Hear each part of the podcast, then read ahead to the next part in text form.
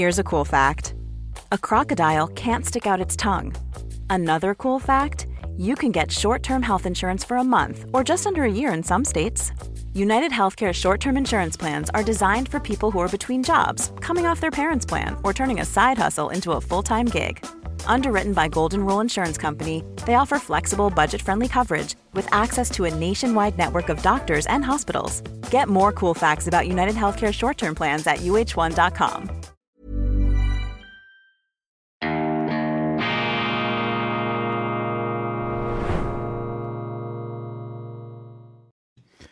Grüezi miteinander, ganz herzlich willkommen und einen wunderschönen Guten Morgen, meine sehr verehrten Damen und Herren, liebe Freunde, vor allem in Deutschland und in Österreich. Ich begrüße Sie aus dem Institut für fortgeschrittene Gegenwartskunde und angewandtes, balanciertes Denken, schweizerisches Neutralitäts- und Gleichgewichtsdenken zur internationalen, horizonteröffnenden Ausgabe von Weltwoche Daily, die andere Sicht, unabhängig, kritisch, gut gelaunt am Dienstag, dem 13. Juni 2023. Ein herrlicher Morgen hier am Zürichsee. Es pfeifen bereits die Vögel.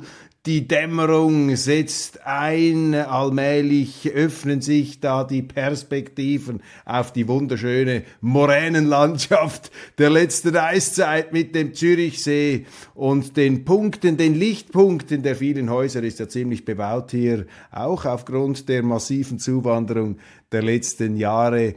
Eine herrliche, friedliche Morgenatmosphäre, eine Morgenszenerie, eine Morgenidylle die einen vergessen lässt, beziehungsweise die einen versöhnt natürlich mit der Existenz, mit dem Leben, mit all ähm, diesen auch äh, zum Teil schrecklichen Dingen, die man gar nicht wahrnimmt hier, wenn man da zum Fenster rausblickt. Ich hoffe, Sie haben einen schönen, einen interessanten Tag vor sich und ich werde mich bemühen, den Start ihres Tages so interessant zu machen, wie auch immer nur möglich. Silvio Berlusconi, der große italienische Staatsmann, ist gestorben. Interessanterweise in den deutschen Medien, ich habe es auch in der Schweizer Ausgabe bereits gesagt, in den deutschen Medien wird das eher klein gefahren. Berlusconi eine Schreck- und Verachtungsfigur für die äh, deutschen Medien, für die Journalisten, die da immer auf dem hohen Ross dahertraben und mit ihrer eloquenten, mit ihrem eloquenten Moralismus alles herunterputzen,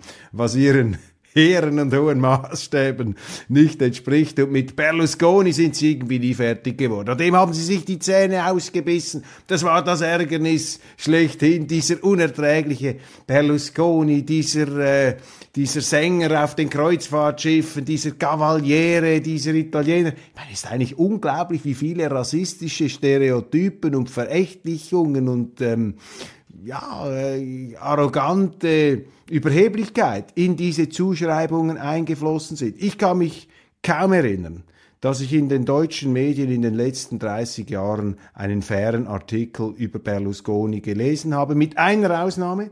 In der Frankfurter Allgemeinen Zeitung vor etwa 20 Jahren stand drin, dass äh, die gerichtlichen Angriffe, die Angriffe der Justiz gegen Berlusconi, dass die überwiegend politisch motiviert gewesen seien. Das ist in der FAZ einmal gestanden auf der Frontseite in diesen Frakturschrift-Kommentaren. Heute natürlich undenkbar. Heute ist das alles woke eingefärbt, gutmenschlich äh, drapiert und äh, Berlusconi, ja, sehr weit hinten in der Berichterstattung. Ich habe jetzt in der FAZ geschaut, auch in der Welt. In der Welt noch etwas äh, prominenter ist er da gefahren worden. In der Schweiz immerhin ist er, ist er ganz vorne. Ich habe Berlusconi immer interessant gefunden. Ich finde sowieso ähm, alles interessant an dem sich die Medien allzu einseitig abarbeiten. Und Berlusconi, das war für mich so ein frühes ähm, Erlebnis, eine frühe Erfahrung eben dieses medialen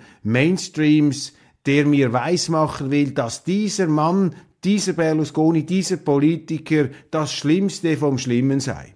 Und das hat mir schon damals nicht eingeleuchtet, weil das ist natürlich auch eine Verachtung des Wählers und es haben ja sehr viele Italiener Berlusconi immer wieder gewählt. Er hat äh, eine der stabilsten politischen ähm, Epochen oder, oder Perioden der, der italienischen Nachkriegsgeschichte hat er geprägt. Und das muss ja auch Gründe haben. Zweitens, äh, das fand ich auch immer interessant, ein Unternehmer, der in die Politik geht. Da haben die Journalisten auch null Musikgehör bewiesen. Das ist ja klar, das ist ein Krimineller, hat sein Geld nur dank der Mafia gemacht, musste in die Politik, um seine Interessen zu schützen.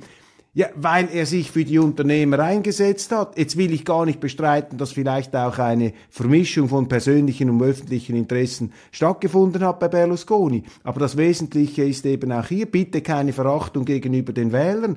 Die Wähler haben natürlich gespürt, dass hier eine Kraft, eine Energie kommt, die das ausspricht, was sehr viele Italiener offensichtlich damals auch empfunden haben und heute noch empfinden.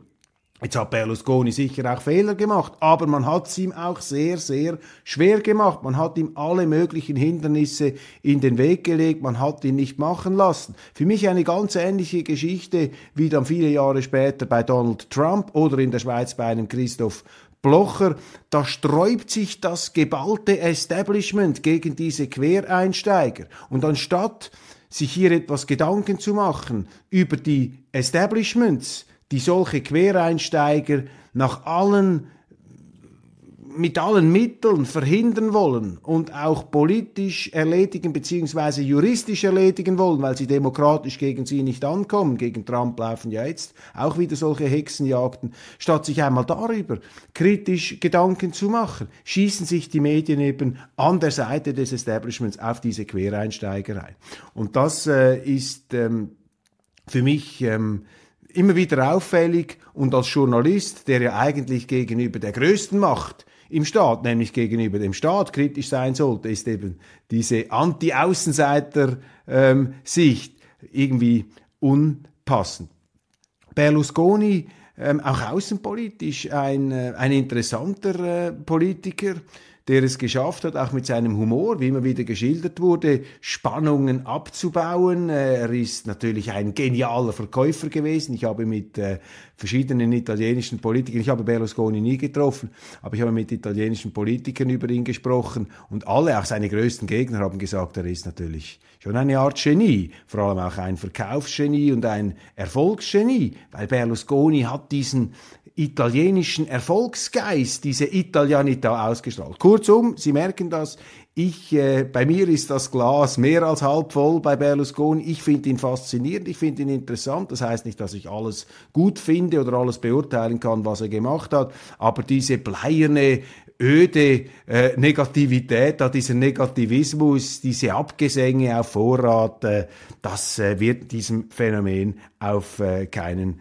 äh, Fall gerecht schade und ja, eben in der äh, Berichterstattung wird er viel zu wenig gewürdigt. Ich glaube, wir brauchen mehr solcher Politiker, gerade auch solcher Unternehmer, die auch unabhängig sind, materiell unabhängig und die dadurch eben auch sich das erlauben können, ähm, diese Nachteile in Kauf zu nehmen. Auch das müsste doch einmal gewürdigt werden, dass ein Unternehmer, der es ja nicht nötig hätte, der sich auf seinen Yachten ähm, verlustieren könnte, dass so ein Unternehmer in die Politik einsteigt, um einen Staat, der aus der Spur geraten ist, wieder etwas in Richtung Unternehmertum, in Richtung Marktwirtschaft einzuspuren. Und wenn ich nach Deutschland schaue, wenn ich in unsere Medienlandschaft, in unsere politischen Landschaften blicke, dann äh, sehe ich viel zu viel Etatismus, viel zu viel Staatsgläubigkeit und eben auch eine so auf Vorrat äh, sich entladende Negativhaltung gegen Unternehmer, die in die Politik gegen, gehen, gegen Leute, die eben diesem Establishment auch Widerstand zu leisten bereit sind. Aber solche Leute braucht die Politik, solche Leute braucht die Demokratie. Gilt übrigens auch für einen Donald Trump in den Vereinigten Staaten. Wir kommen dann gleich noch auf ihn. Auf ihn. Und noch ein letzter Punkt, der interessant ist.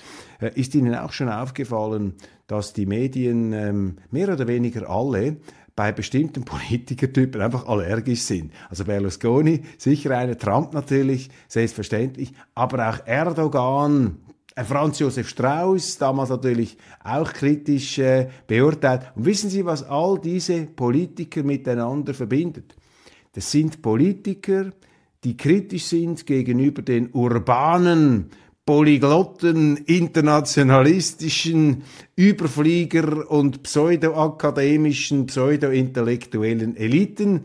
Das sind Politiker, die im Grunde das Volks das Volk, den Plebs, wie es in der römischen Republik hieß, und ich sage das ohne jede Geringschätzung, die das Volk ansprechen, den, den, den, den arbeitenden Mann, die Familie, ähm, auch die Frauen natürlich, Leute, die ihr Leben in die eigene Hand nehmen und nicht einfach vom Staat leben oder sich da irgendwo in einem Speckgürtel ähm, bequem eingenistet haben. sind also Politiker, die sich an die Deplorables, an die Vergessenen, wie die immer genannt werden, richten. Und deshalb werden sie auch angegriffen. Und wenn man sie angreift, greift man natürlich auch das Volk an. Und ich habe Ihnen gestern etwas erzählt über dieses Buch von Mary Beard, äh, über die römische Republik und dann auch das römische Kaiserreich. Und es ist schon interessant. Es gibt nichts Neues unter der Sonne, meine Damen und Herren. Schon im römischen Reich war es so. Da sind die Eliten irgendwann zu abgehoben geworden. Dann sind sogenannte Populares gekommen, zum Teil auch Exponenten aus der Führungsschicht, die aber die Anliegen des Volkes gegen die Elite gestellt haben. Übrigens ein Mann namens Julius Caesar gehörte auch zu diesen Populares, obwohl er selber einer hochadligen patrizischen Familie angehörte. Also ähnlich wie ein Donald Trump, der ja auch aus äh, ja, arrivierten, wohlhabenden Kreisen stammte. Aber es hat es immer wieder gegeben, dass das Volk eben vergessen wurde von der Elite, dass die Interessen, äh, an denen sich der Staat ausgerichtet hat, zu sehr ähm, zurechtgeschnitten wurden auf die Reichen, auf die Einflussreichen, auf die Wohlhabenden und dass eben die, ähm, die auch, äh, die auch da sind, die auch viel machen und viel bewegen und viel arbeiten, aber eben nicht so reich sind, nicht zur Elite gehören in diesem Sinn, dass die eben überfahren werden. Und das ist genau das Thema. Und das ist im Grunde Demokratie, dass die Interessen der sogenannten einfachen Leute, die oftmals viel intelligenter und gescheiter sind als all die Studierten, die da oben im Staat irgendwelche Wolkenkuckucksheime sich ausdenken, von der Wirklichkeit völlig abgekapselt und entfernt leben in ihren geschlossenen Abteilungen. Das ist eben Demokratie, dass dieses Volk repräsentiert wird und dass seine Interessen nach vorne gebracht werden. Erdogan, ähm, nehmen Sie einen, äh, eben nehmen Sie einen Trump, nehmen Sie einen Berlusconi, nehmen Sie einen Boris Johnson, nehmen Sie auch einen Putin. Abstrahieren wir jetzt mal von diesem Krieg. Das sind Politiker als Volkstribune mit natürlich all ihren auch problematischen Eigenschaften und, und, Errungenschaften, aber es gibt eben einen Grund, warum diese Leute an die Macht gekommen sind. Und anstatt sich permanent an ihnen die Schuhe abzuputzen oder in einer vorauseilenden Feindseligkeit sie herunterzustampfen, sollten wir uns doch bemühen zu verstehen, warum diese Leute an die Macht gekommen sind. Und Macht impliziert ja immer auch Anerkennung. Macht ist ja nicht einfach nur aus den Gewehrläufen. Das ist Gewalt, mit denen können Sie auch eine Macht aufrechterhalten. Allerdings zu einem sehr, sehr hohen Preis. Nein, es braucht da eben auch Anerkennung. Das heißt, der Versuch, diese Leaderfiguren zu verstehen, einen Trump zu verstehen, einen Boris Johnson, einen Berlusconi zu verstehen, das ist immer auch ein Schlüssel zum Verständnis dieser Völker. Und je mehr Verständnis wir haben, heißt nicht, dass wir alles gut finden und alles rechtfertigen, was diese Völker machen. Aber je mehr Verständnis wir haben, meine Damen und Herren, desto größer ist die Chance, dass wir in einer friedlichen Welt existieren können. Oberst Markus Reisner, der österreichische Militärexperte, der ähm, seine YouTube-Vorträge ähm, macht zum Kriegsgeschehen in der Ukraine, ist auf NTV interviewt worden. Ich habe heute Morgen auch auf der äh, FAZ-Webseite eine entsprechende äh, Geschichte gelesen, ein entsprechendes Gespräch, ein Interview. Und dieser äh, Oberst Magnus Reisner, äh, sicherlich kein äh, Russland-Fan, sicher nicht auf der Seite jetzt der Russen, er ist äh, der NATO ähm, nahe, würde ich meinen, er ist, er gilt als das, also dass er da auch als Ausbildner und so weiter entsprechend tätig geworden ist. Ein sehr intelligenter, interessanter Mann und ich glaube, so nehme ich das wahr, dass er doch einigermaßen um Objektivität bemüht hier sich ausdrückt. Und seine Analyse jetzt dieser äh, Großoffensive der Ukraine ähm, ist interessant und ich möchte hier ein paar Zitate aus dem Gespräch äh, mit NTV, NTV ja auch ein absolutes Anti-Putin-Organ, in Erinnerung rufen. Finde ich bemerkenswert. Also die Situation sei für die Ukraine außerordentlich prekär, außerordentlich prekär, hohe Verluste und sehr viel Wichtiges hochwertiges Kriegsmaterial sei da in diesen ersten Tagen der ähm, Offensive verloren gegangen, äh, zerstört worden und zwar ohne dass die Ukraine ähm, signifikante Geländegewinne habe verzeichnen können. Ganz im Gegenteil, ähm, man habe dies in Vorstufen eigentlich solcher noch nicht äh, stattgefunden habenden Geländegewinne schon alles verloren. Wenig erfolgreiche ähm, Luftabwehr auch. Interessant, also dass die ähm, russischen Kampfhelikopter da fast nach Belieben die ukrainischen ähm, Fahrzeuge abschießen können, auch Panzer, auch viele der Panzer, die da geliefert wurden, Abrams-Panzer, auch die äh, Leoparden seien da schon abgeschossen ähm, worden. Auch bemerkenswert, was er da ähm, sagt zu den Zahlen. Also im Zentralraum dieser Gegenoffensive seien vier von zwölf Brigaden bereits eingesetzt und von diesen vier hätten alle vier schwere, schwere Verluste erlitten. Das ist also eine niederschmetternde Bilanz für Oberst Reisner. Noch nicht entschieden das Ganze, aber ziemlich niederschmettert.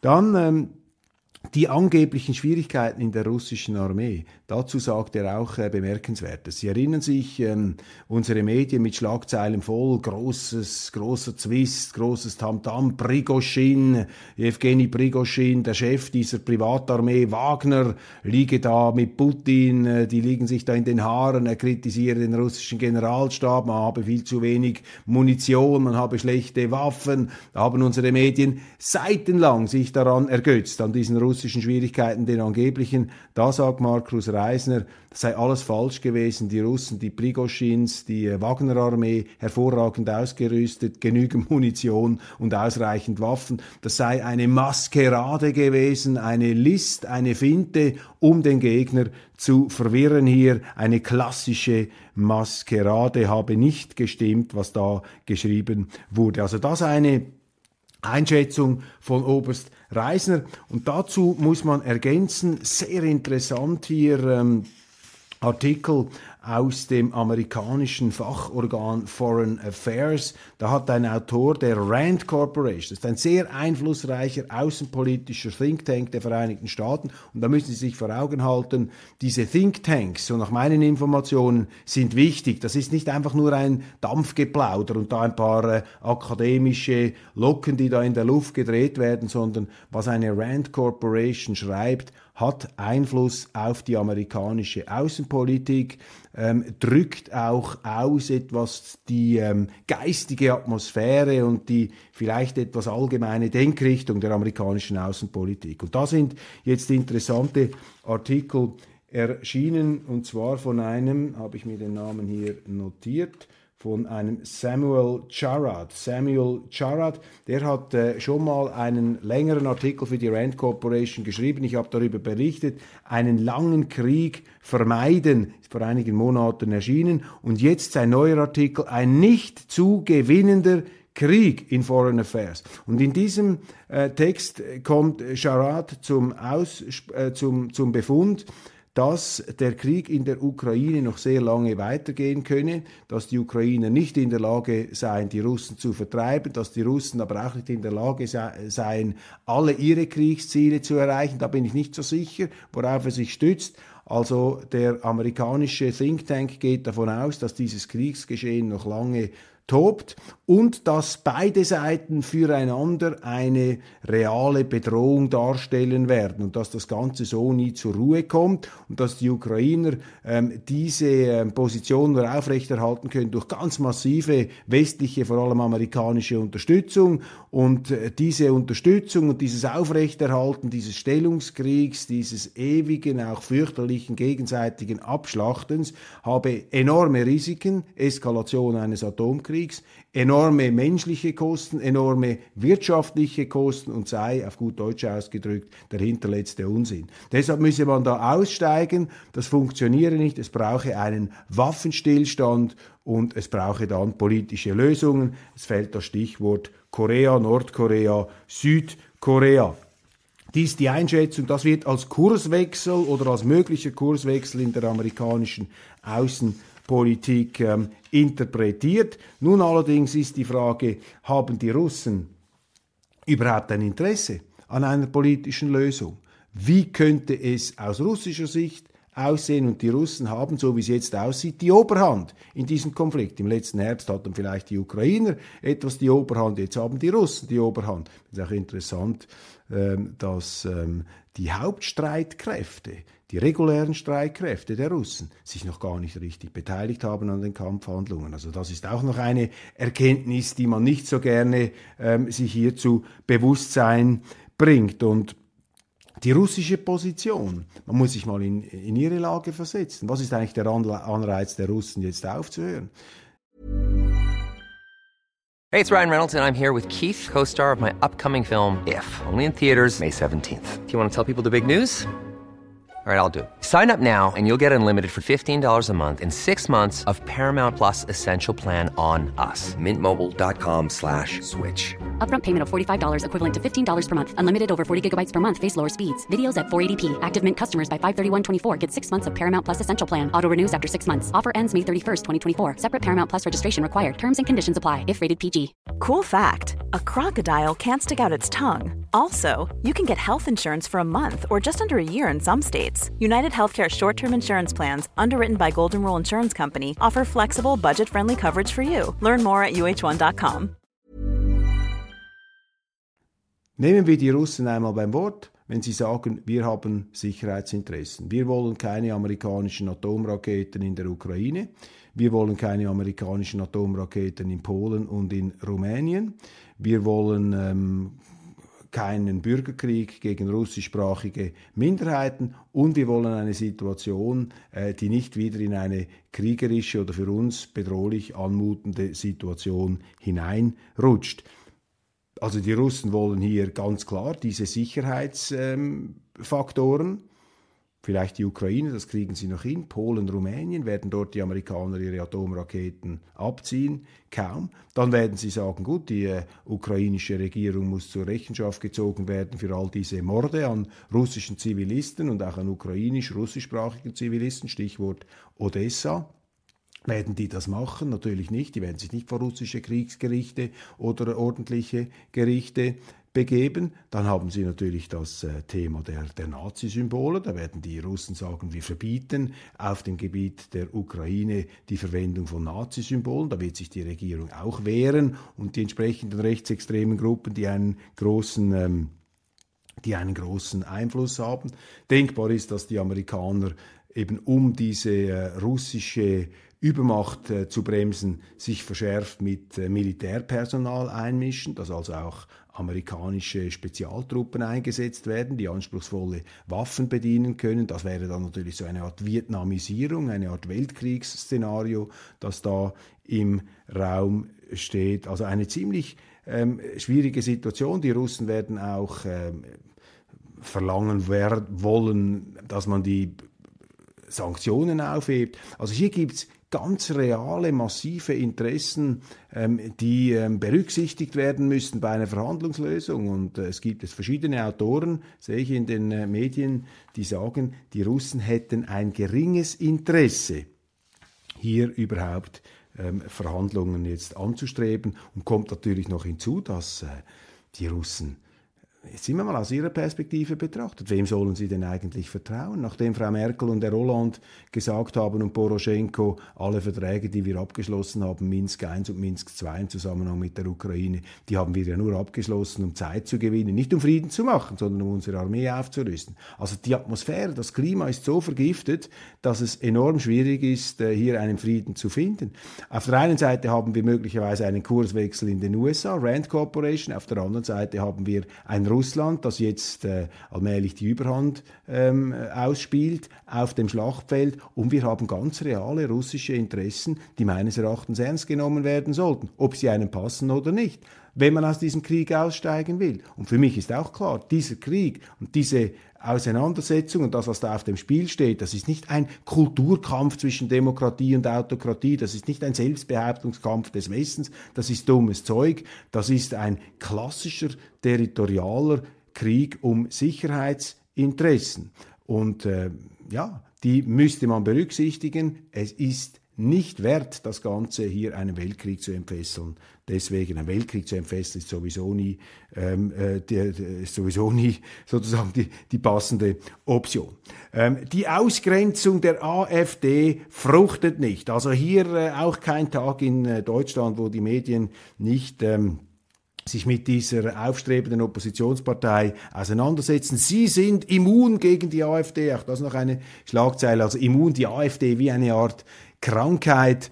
Ja, als Schweizer kann ich da nur sagen, die AfD ist bei allen Unterschieden, äh, ist natürlich nicht die SVP in der Schweiz, wobei sich die AfD an der SVP etwas orientiert. Die SVP in der Schweiz eine viel ältere Partei aus dem 19. Jahrhundert letztlich stammend, gegründet im 20., aber mit Wurzeln im 19. Die AfD eine neuere Partei, eine Abspaltung der CDU, sind auch einige SPDler dabei, auch bei den Wählern, vielleicht ein paar frustrierte FDPler sind da dabei. Und ähm, das ist eine demokratisch legitimierte Oppositionspartei. Man kann das nicht genügend unterstreichen. Und dieses ganze Theater, das da veranstaltet wird um die AfD mit einer äh, mit Zeitungen, die da äh, dagegen schießen, mit ähm, mit einem Verfassungsschutz, die dagegen, der, der dagegen argumentiert. Das sind Symptome dafür, dass einfach in Deutschland die Demokratie im Parteiestablishment erst bedingt Fuß gefasst hat. Ähm, eine Entwicklung ziemlich ähnlich wie in den 90er Jahren in der Schweiz. Damals ist auch das geballte Establishment auf die SVP losgegangen und hat versucht, durch Ausgrenzung, durch Verteufelung diese Partei zu stoppen. Am Schluss musste man merken, das geht nicht, weil eben die Anliegen, die diese Partei vertritt, äh, sind einfach zu substanziell und ich glaube, das ist auch der Fall jetzt bei der AfD. Und dieses Nazi-Getue, also der Versuch hier, diese Partei ernsthaft in eine Reihe zu stellen mit dem, was passiert ist 1933 bis 1945, das ist dermaßen von der Wirklichkeit entfernt. Trotzdem wird das von den Medien immer wieder reflexhaft nachgebetet und äh, die Journalisten haben Angst, äh, hier quasi als Verharmloser dazustehen. Aber ich glaube, die Leute, die, die Deutschen, viele, mit denen ich spreche, die haben da ein viel äh, entspannteres äh, Verhältnis und haben viel mehr Vertrauen in die demokratischen Institutionen Deutschlands. Zu Recht, wie ich meine. Klar, natürlich auch in Deutschland vielleicht mit der Geschichte ist man etwas misstrauischer gegenüber sich selbst und gegenüber dem eigenen Staatsaufbau, aber ähm, äh, jetzt in dieser Art und Weise, wie das Thema abgehandelt wird, das ist so weit von der Wirklichkeit entfernt. Die AfD ist für mich einfach eine normale bürgerliche Oppositionspartei, mit populistischen Elementen im positiven Sinn, populistisch im Sinne von populär, nicht, dass Sie heute das erzählen und morgen das Gegenteil, also nicht im schlechten Sinne populistisch, sondern populär die Anliegen des Volks aufgreifen, dort wo die Sorgen vorhanden sind, ein paar überschießen vielleicht, rhetorisch, aber das ist auch wieder so etwas, ähm, die, die Annahme, dass der Bürger eben so blöd ist, dass er Demagogen auf den Leim kriecht.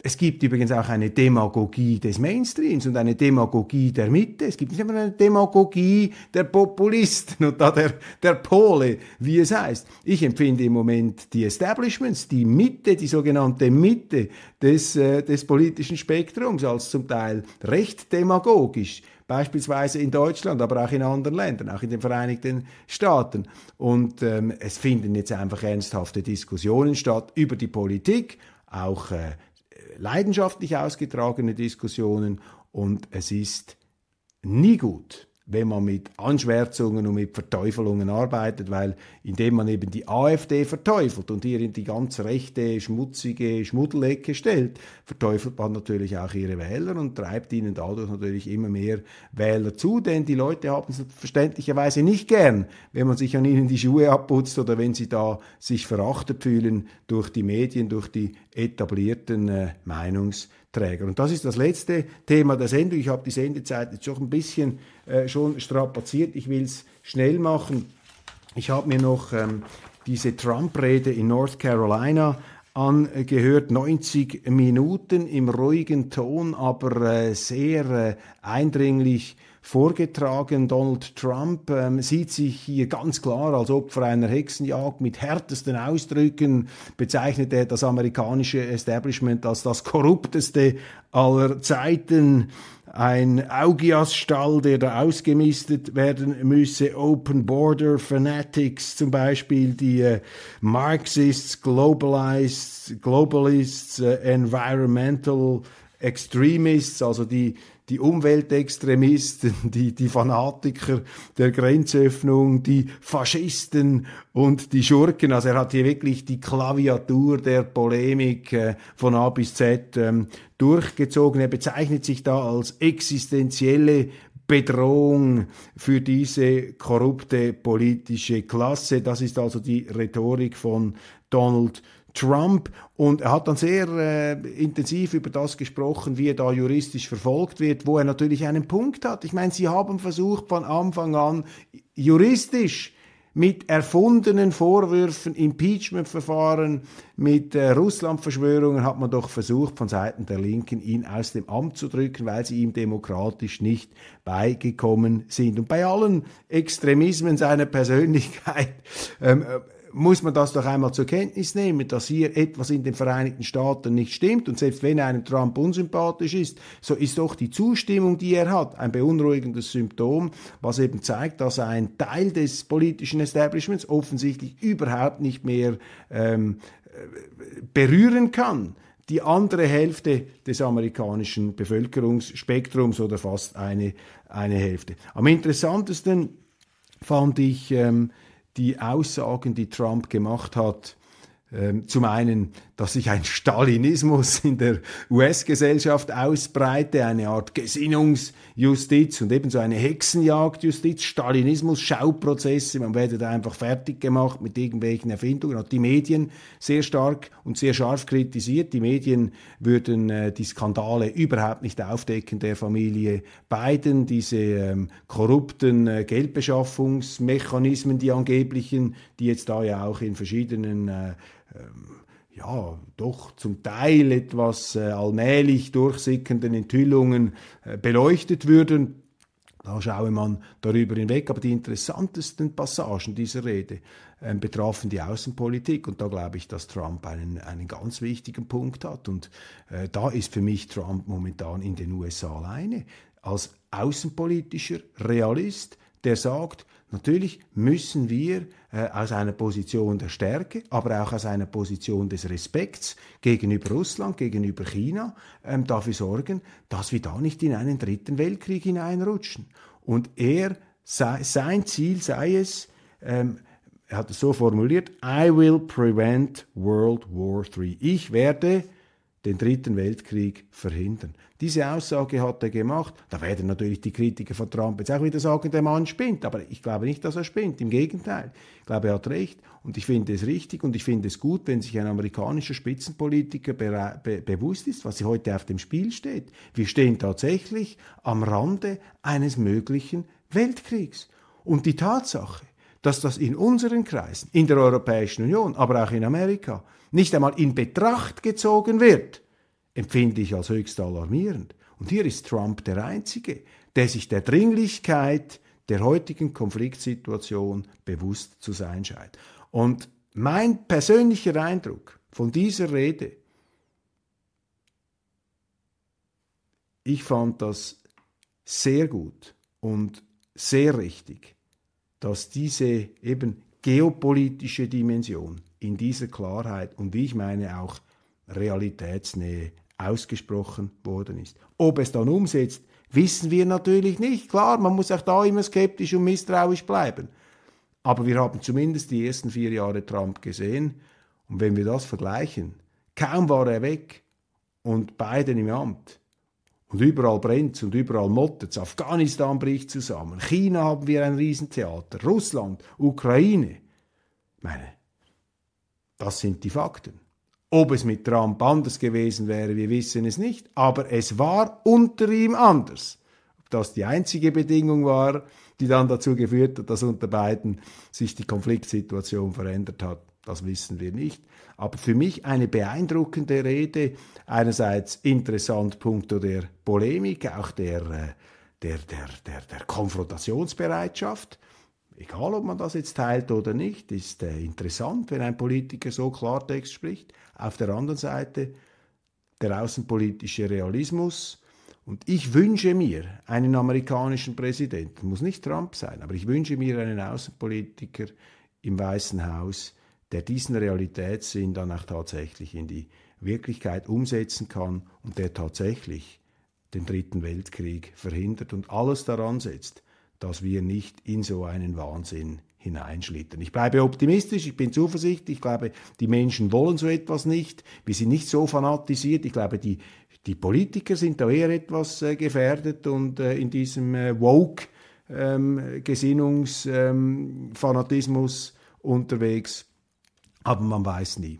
Interessant, schauen Sie sich das auch an. Auf YouTube kann man das äh, hören. Bin gespannt, vielleicht haben Sie mir dann noch ein paar interessante Anregungen, die ich dann in einer meiner nächsten Sendungen aufnehmen kann. Vielen herzlichen Dank für die Aufmerksamkeit. Das war's aus dem doch schon sommerlich warmen Institut für fortgeschrittene Gegenwartskunde. Ich wünsche Ihnen einen wunderschönen Tag und freue mich, wenn Sie morgen Mittwoch auch wieder dabei sind in steigender Zahl. Vielen Dank.